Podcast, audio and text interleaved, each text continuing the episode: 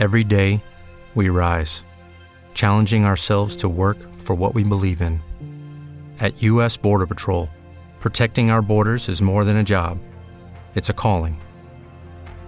Agents answer the call, working together to keep our country and communities safe. If you're ready for a new mission, join U.S. Border Patrol and go beyond. Learn more at cbp.gov/careers.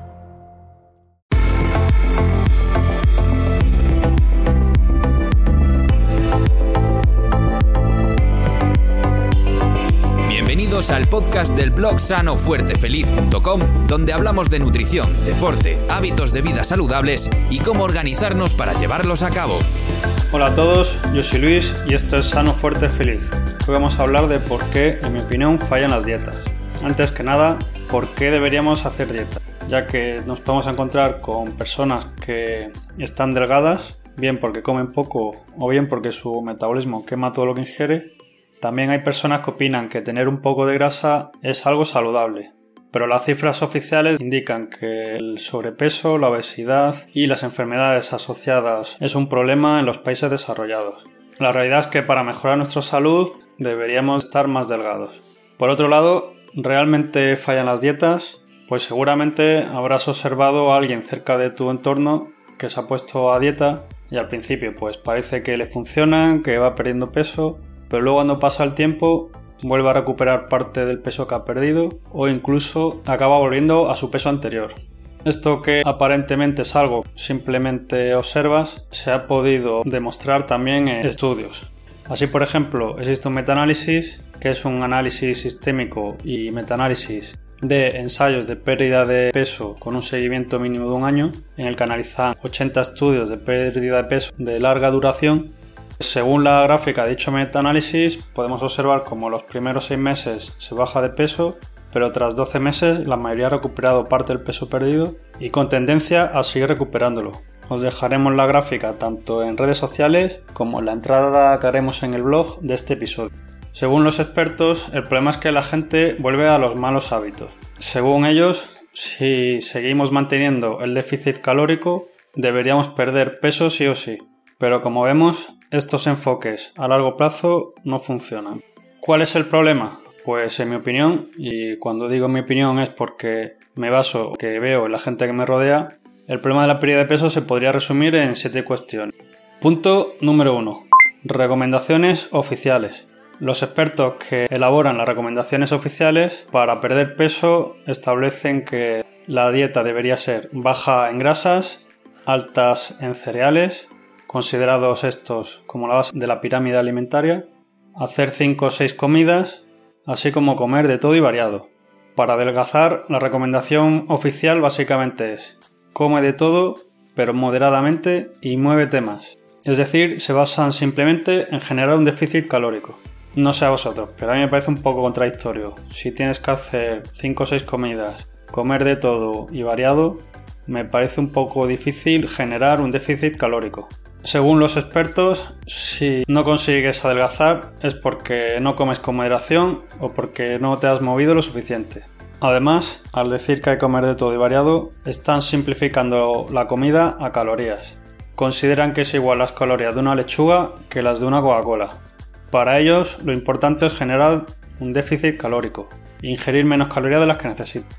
Punto número 2. Dietas mal diseñadas. Como acabamos de ver, las recomendaciones oficiales son que hay que comer de todo y variado. Tal vez por eso muchas personas deciden perder peso con dietas en las que siguen comiendo igual que lo venían haciendo, pero simplemente comiendo un poco menos. Dentro de las dietas mal diseñadas, también nos podemos encontrar la dieta de moda en ese momento. Por ejemplo, tenemos dietas basadas en zumos detox, en los que únicamente podemos ingerir esos zumos también nos encontramos la dieta de jarabe de arce, a pesar de que básicamente es puro azúcar, o dietas de una famosa marca en la que únicamente ingiere sus barritas. Simplemente son dietas basadas en generar un déficit calórico, ya que únicamente puedes ingerir una serie de alimentos. Estas dietas brillan por su falta de sostenibilidad y por su falta de variedad.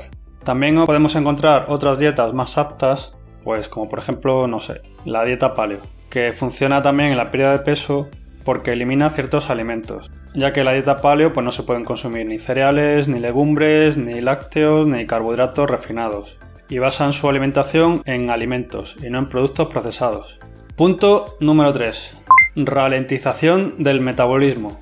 El problema de estar en déficit calórico es que conforme vayas perdiendo peso, tu cuerpo se va a ir adaptando al déficit calórico que tienes.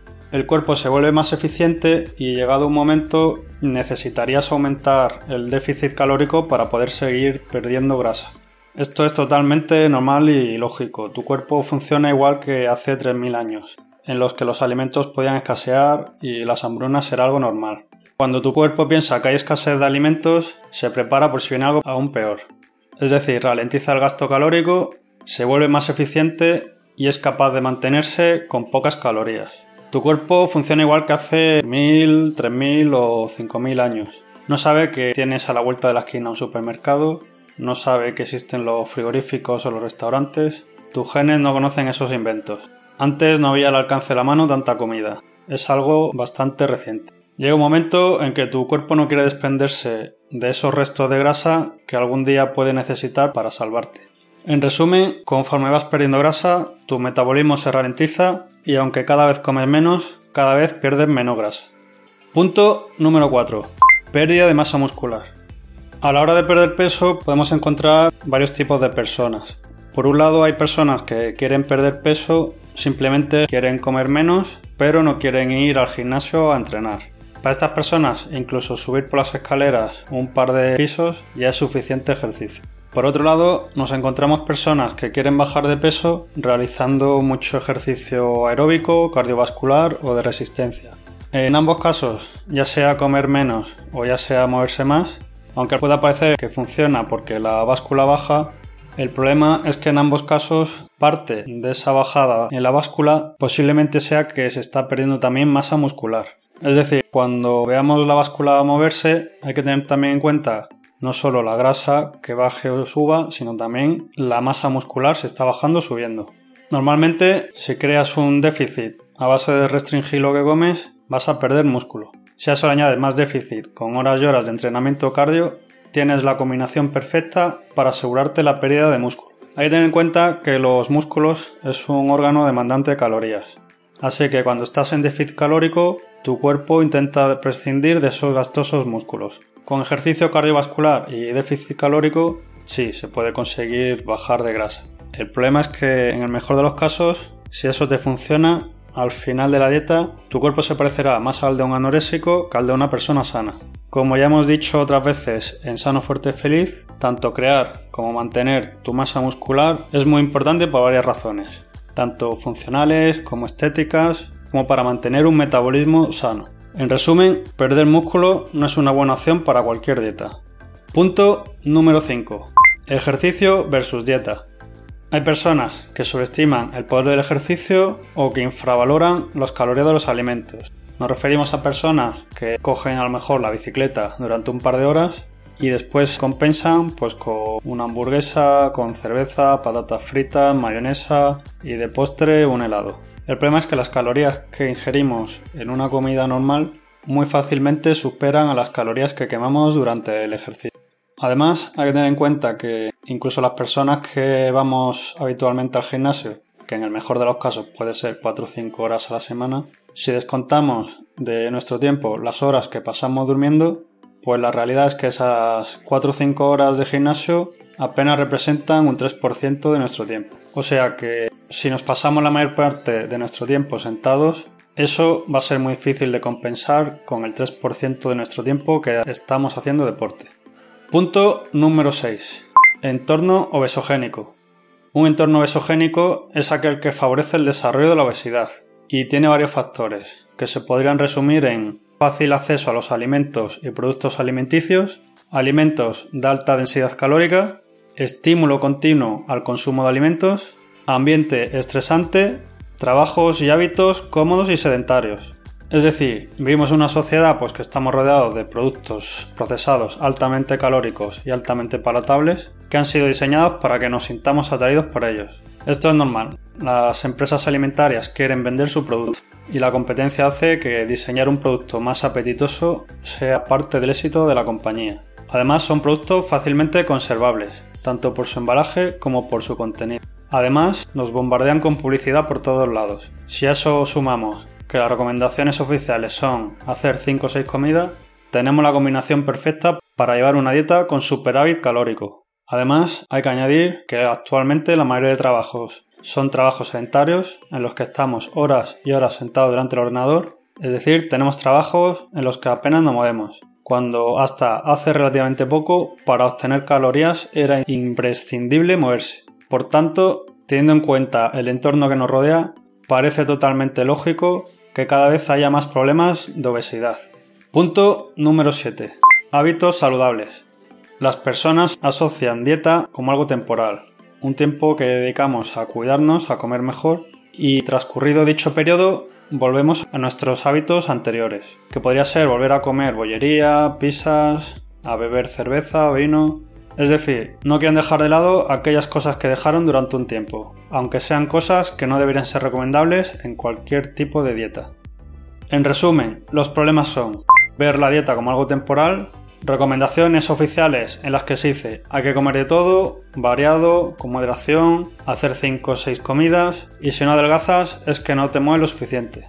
El entorno besogénico, dietas mal diseñadas, infravalorar las calorías, sobrevalorar el efecto del deporte, ralentización del metabolismo y falta de masa muscular. ¿Cómo hacer bien una dieta? Pues en próximos artículos hablaremos de cómo evitar estos errores. Así que suscríbete y podrás enterarte. Antes de despedirnos, decirte que sano, fuerte, feliz supone una serie de gastos y además mucha dedicación de tiempo. Así que si nos puedes ayudar económicamente, al menos que no nos cueste dinero, simplemente para poder cubrir parte de los gastos. También queremos mejorar la calidad del contenido. Para eso necesitamos más material. Y eso también cuesta un dinero que ahora mismo no podemos gastar. Así que tu ayuda económica serviría para poder seguir fomentando hábitos de vida saludable. Nos puedes ayudar a través de Patreon, de Evox, comprando productos de Paleobull, comprando zapatillas minimalistas. También nos puedes ayudar de forma gratuita suscribiéndote a nuestros canales, siguiéndonos en redes sociales, compartiendo el material que publicamos. Tienes toda esta información y los enlaces en la página web sanofuertefeliz.com barra ayúdanos. Nos puedes encontrar en iVoox, iTunes, YouTube, Instagram, Facebook y por supuesto en sanofuertefeliz.com. Ayúdanos a seguir creciendo, suscríbete y comparte para que más gente pueda tener un cuerpo sano, fuerte y feliz.